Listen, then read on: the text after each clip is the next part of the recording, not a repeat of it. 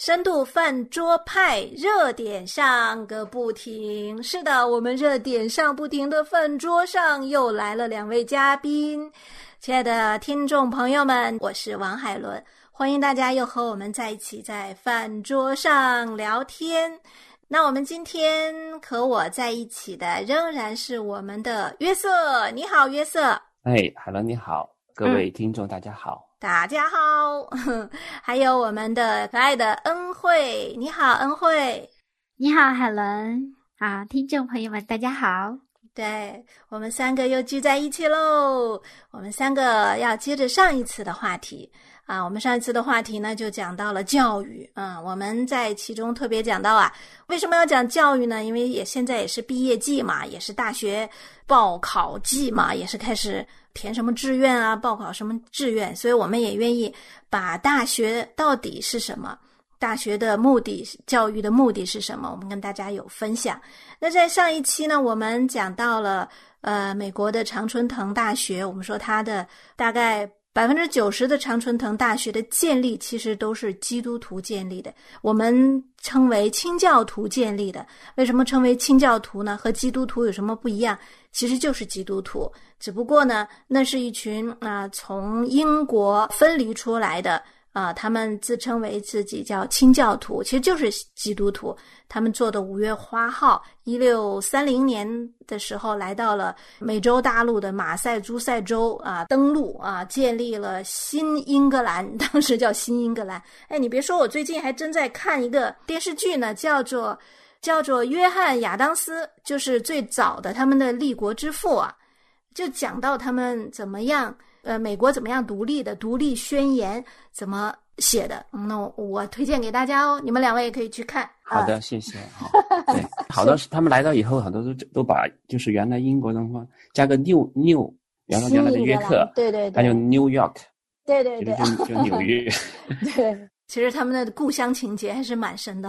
其实他们从来都没认为自己跟。呃，英国是分开的，只是后头因为各样的事情。但是我推荐大家，我这就不剧透了啊。那既然我们谈到教育，我们谈到了常春藤大学，我们谈到了清教徒，他们建立了大学。那我想给大家一个资料的分享。呃，我们来看一下哈佛大学，它是一六三六年建立的，它刚开始的名字叫做新学院啊。在上一期节目中。约瑟也告诉我们，呃，这些学校的建立更多的是培养近前的神学的这个接班人、继承人。那他呢，大概就是这个公理会的教徒来建立的。那我们耳熟能详的这个耶鲁大学呢，是一七零一年创立的。那它的建立也是呃公理教会，也是加尔文主义的公理教会来建立的。还有宾夕法尼亚大学是一七四零年啊创立的，它的呃宗派呃是由英国圣公会的成员建立的。虽然建立在美国，但是他们确实是由英国圣公会的一些成员建立的。还有呃普林斯顿大学、哥伦比亚大学、呃布朗大学、呃达特茅斯学院，还有康奈尔大学这几所。非常有名的常春藤大学，都是由教会，有些是浸信会的，有些是公理会的，有些是没有宗派的，但是主要是一些，比如说加尔文主义信徒，啊，他们建立的，嗯，就是给大家分享一下这些资料。我想很多年轻的学子，他们可能会，呃，在将来会考取这些大学，那对于他们来讲，了解这些大学的历史，确实是非常必要的。嗯嗯，如果。不了解的话呢，到时候会很吃惊，而且比较会尴尬哦。我听 我听一个以前有个叫冯秉成的，他是北大毕业，然后出来求学，要科学救国嘛，啊，要讲科学，要讲知识，然后结果他一来到呃读书了，他突然间发现他周围的这些教授啊，这些很优秀、很顶级的科学家呀，他们怎么会那会那么迷信了呢？在这个学校 都在讲。呃，上帝创造世界啊，他完全不科学的，所以他很难理解。那到了过了相当长一段时间，他就发现哦，原来这些知识、这些科学、这些世界最顶尖的这些头脑，他们是跟那个信仰是结合的这么紧的。因为这个学校本身就不是说是一个什么纯科学的，它就是法学、呃医学和那个神学是结合的很很紧。嗯，所以刚才黑人姊妹啊一介绍我，们就知道哦，原来这个学校它的起源本来就是这些基督徒啊，它是这样子建立起来，它的目的是让人能够呃读懂圣经，让更多人能够知道圣经，知道这个它的本源是什么。啊，而且。其实欧洲本来也有大学啊，欧洲也有大学，但是呢，为什么美国这些大学啊，在短短的这三四百年，发展的更加快啊，更加普遍，成了全世界这个，它跟欧洲还真的是有点不一样，因为这一般清教徒，他们是从天主教那边分离出来的啊，他们是呃来到北美这地方呢，他们本身就有有有个使命感，他的使命感就是说。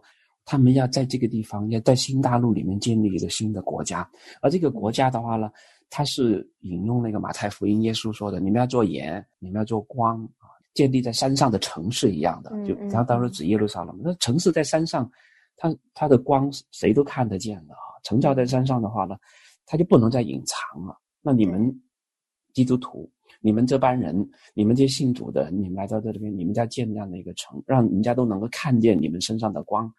好，然后呢，就将你们的这个荣耀都归给你们天上的。那么，如果要做成一个这样的一个事情的话呢，就必须是有生命的，能够为神发光的这样的一群人。他他们肯定要要有知识啊，他们要能够在对付大自然和对付，就当时候因为要要对付，要要扩张嘛，他要拓展嘛，所以他必须要有很强迫的这个体魄，要很多知识，很好的头脑。更重要的是，他有一个敬虔的心。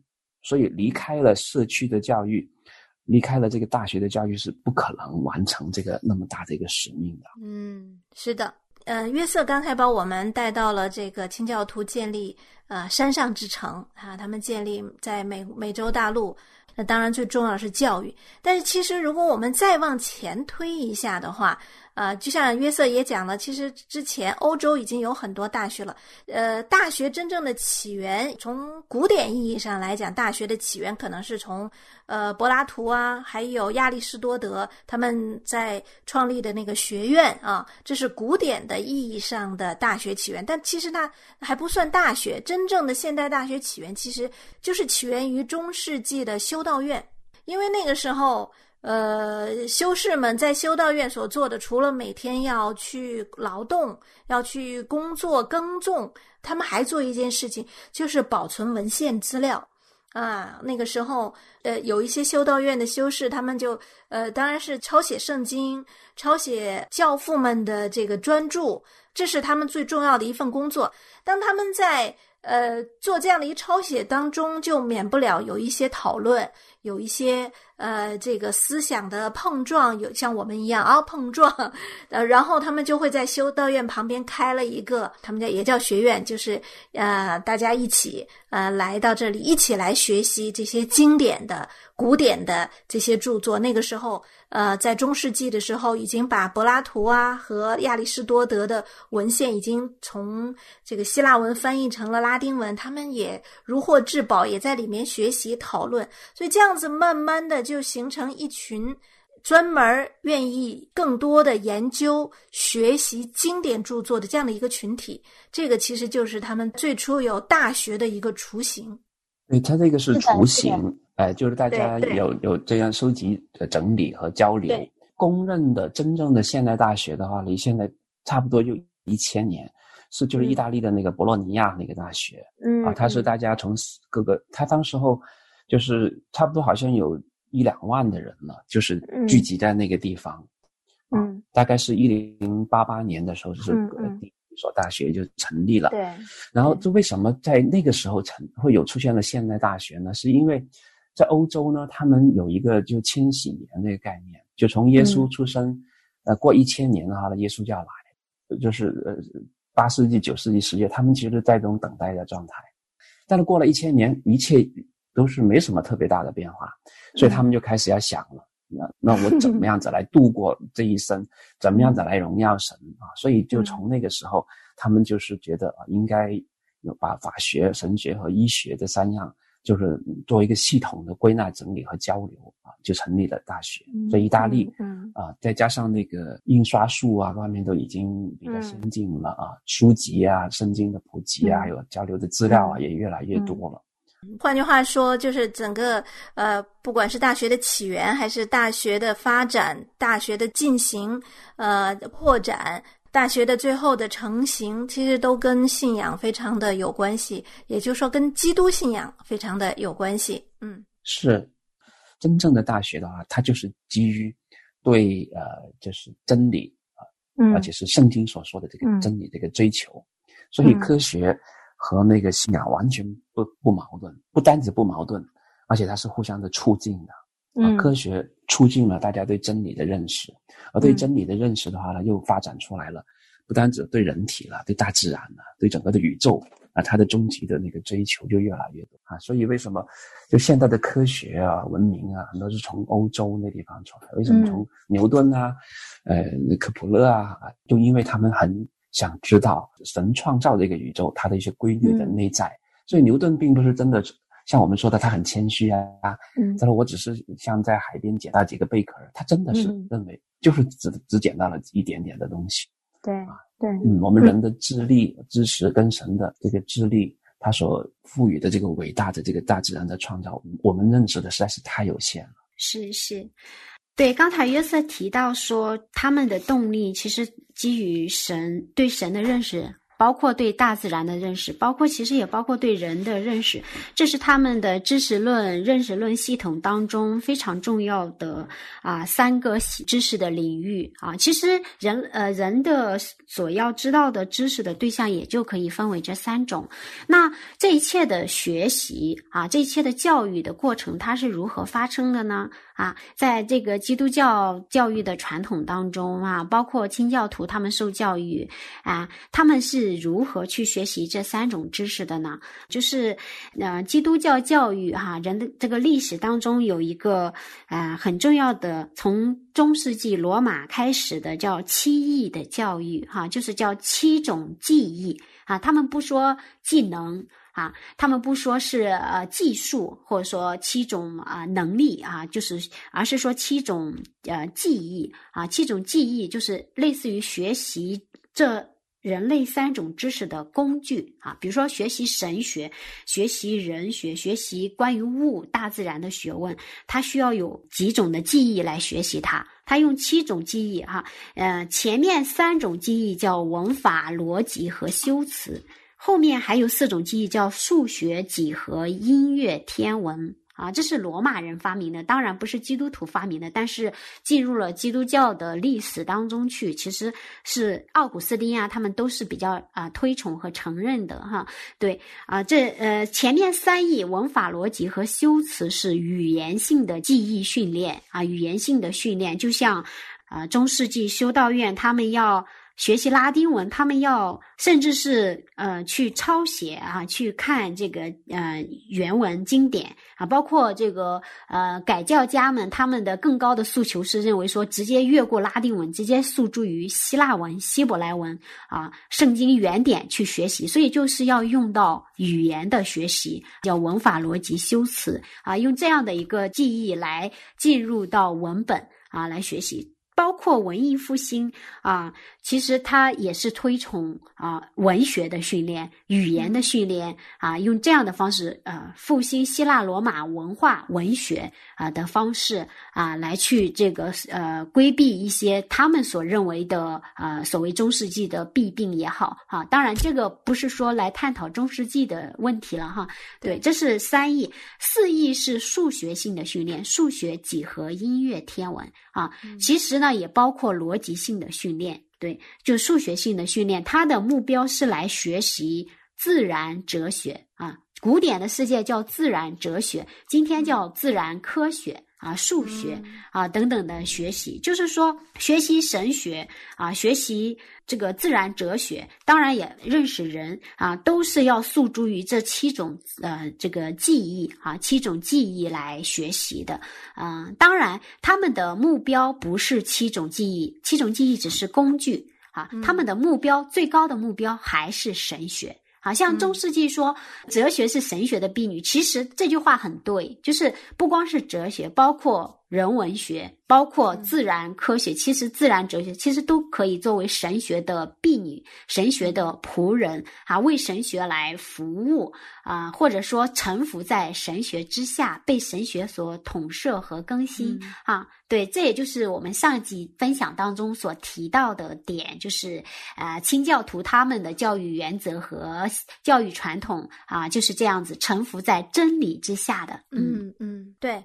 所以，我我觉得恩惠在讲的时候，我也在思考，那对比现代教育，或者说就对对比我们中国的大学教育，我们更多的其实就是放在了所谓的技能上面。是的，他忘记了教育本身的目的，不光光是让你掌握一种技能，其实更是一种让你认识神，认识那位创造者，就是认识真理。培养的目标是这样子，是把人带回到一个正确的位置，不管是学习。也好，还是你处理各样关系，都让你在一个正确的位置上面去处理。是的，是。对，学习是要让就摆正自己的位置哈。嗯。你要把自己的生命跟那个赐生命的源头给接起来，嗯。要不然的话，人会觉得越多，其实他的骄傲就越厉害。所以。就是人他里面的这个生命的塑造，比他这个外面的技能的这个学习，其实是要重要的多的。嗯，对是的，是的。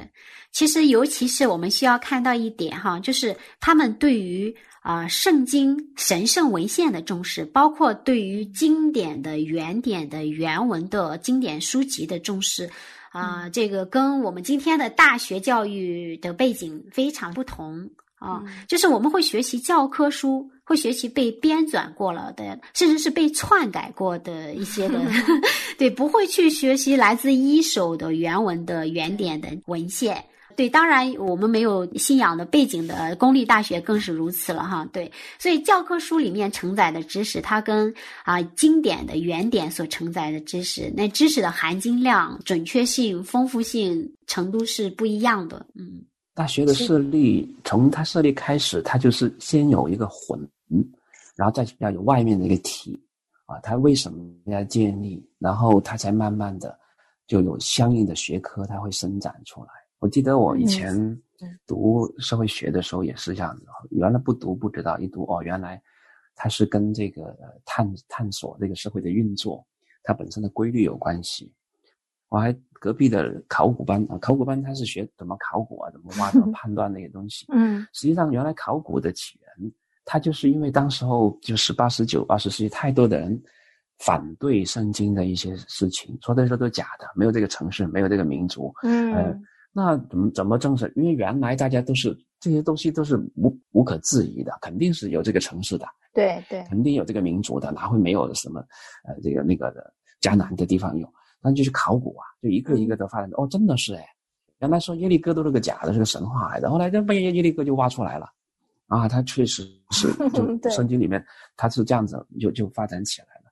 但是如果是慢慢的，这个教育它的目的开始离开了之后呢，他就会追求啊，这个学校它要有多大，有多少的老师能够每年写多少的论文，然后有多少的经费，有多少，它就变成那种外面的东西了。啊，它里面的这种对人的价值观、对人灵魂的这种塑造，以及跟这个真正的神啊，他所赋予给我们的存在的价值和意义，它就没有了。哦，我们其实人生一直都在想，我们的终极价值是什么？我为什么要来读书？我为什么要活着？我为什么要工作？我一一转眼我就就老了，我干嘛呢？这样子哈，就是大学里面就是。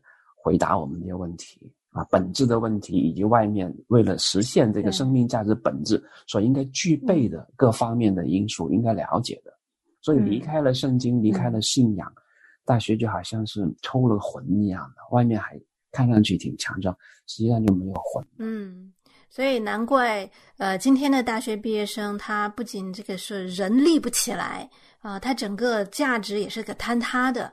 啊，他可能空有一身，呃，学了一一些这个技能性的啊，知识性的、技术性的，可是他却缺少那种价值观啊，缺少一个人之为人的那种那种笃定、那种嗯明白所以就会产生对社会也好，对家庭也好，啊，对整个呃今天人和人之间的关系也好，我觉得都是一些灾难性的。嗯，可能他可能是一个嗯很好的呃员工，很好的这个同事。很好的这个呃儿子，可是你不知道在哪一个点上，就像嗯上一期约瑟讲过那个嗯出国留学的一个留学生，你不知道在哪一个点上，你你触发了他整个伦理一坍塌的话，所行出来的就是非常的暴虐的事情。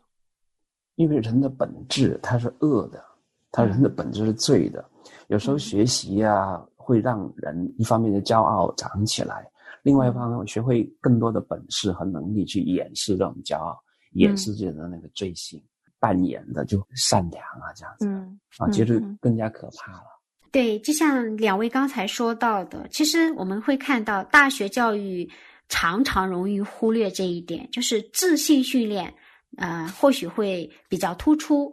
呃，有一些更等而下之，或许诉诸于职业训练、技能训练、技术训练的比较突出，但是常常忽略掉就是知识和道德啊，和生命给分开啊，给割裂。呃，用这个学术界比较流行的话来说，叫做价值中立啊。对，就是把这个更高的背后的意义呀、目标啊啊就不讨论，或者说。哎，不承认，或者说就进行祛魅了啊！就像马克思韦伯说的“祛魅了”，所以就啊，只是看到一个呃某种层面上的客观，其实抽离了背后的前设啊啊！其实任何的教育、任何的知识，它背后其实都有宗教性的啊，就抽离了这个东西，这个前设性的东西啊，这个本身它就是很难。就是被推敲的合理啊，它就变成一个很畸形的一个东西了啊。在我看来呢，就是在美国的大学啊，在今天来说，它也是衰落的，它跟中国的命运是一样的啊，只不过是它衰落的没有那么的彻底啊。为什么没有那么彻底呢？啊，就是它跟今天所面临的我们的基督徒不太一样的，就是他们没有一个强烈的异教的。思想、异教的文化、异教的社会面对的这种征战，它毕竟是基督教立国、清教徒的精神所建立起来的啊，所以它有这个根基所在啊。对，这是它的不一样。嗯，呃，是的，我们也看到，当学校把圣经、把神从学校赶出去的时候，其实也就注定了。今天，呃，整个西方也好，或者整个世界的这样子的一个败落，就像圣经中说的，呃，拿撒勒人厌弃耶稣。今天的西方，他们本来承载着啊教育的起源，本来承载着教育的发展的一个标杆式的这样子的一个状态，可是因为把耶稣、把信仰赶出了他们的学校，所以带来的后果就是。啊今天的呃，不管是欧洲也好，还是北美也好，美国现在的这样的一个呃妖魔鬼怪一样的乱乱世之啊现状吧。那今天呢，我们真是我们真是走通了历史啊！我们从啊现代走向了古代，从古代走向了古典，从古典走向了现代。我们盼望这样子的一个探讨呢，不仅仅是让大家了解到教育的起源、教育的本质、教育的目的，我们也更嗯盼望我们处在末世的。我们都能够啊把握今天真正的啊紧紧的依靠神抓住神去无爱无失但无更爱真理。那好，谢谢两位跟我们一起分享。我们深度饭桌派是周周见，再见，谢谢你们，谢谢两位，谢谢大家，再见，再见。想要参与饭桌吗？想要和饭桌派的主持人互动吗？您可以写电邮和发短信，我们的电邮是饭桌派汉语拼音 at 良友汉语拼音点 net。你也可以编辑短信发送到幺三二二九九六六幺二二，前面注明饭桌派，这样我们就能收到您的信息了。我儿。要将你的心归我，你的眼目也要喜悦我的道路。你们往普天下去，传福音给万民听。你当刚强壮胆，将身体献上，当作不要心慌，是圣洁因为你无论往哪里去，耶和华你的神必与你同在。上帝对你的呼唤，你听到了吗？良友电台第三季主题“唱和声声成妙韵”，邀请你来回应上帝对你的呼唤。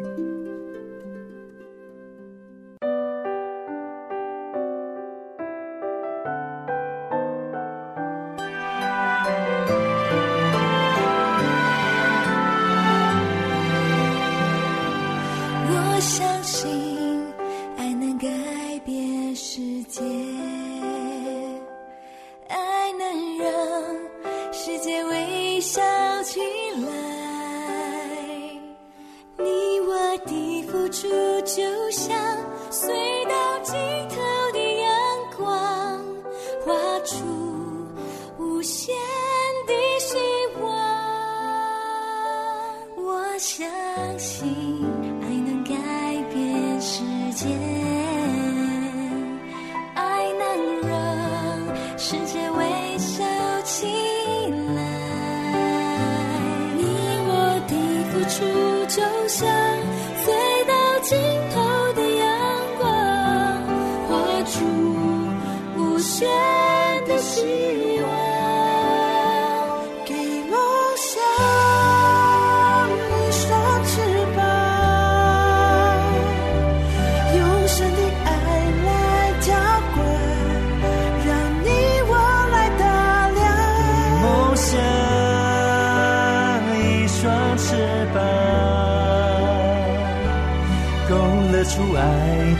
线条尽情付出看见满足的微笑。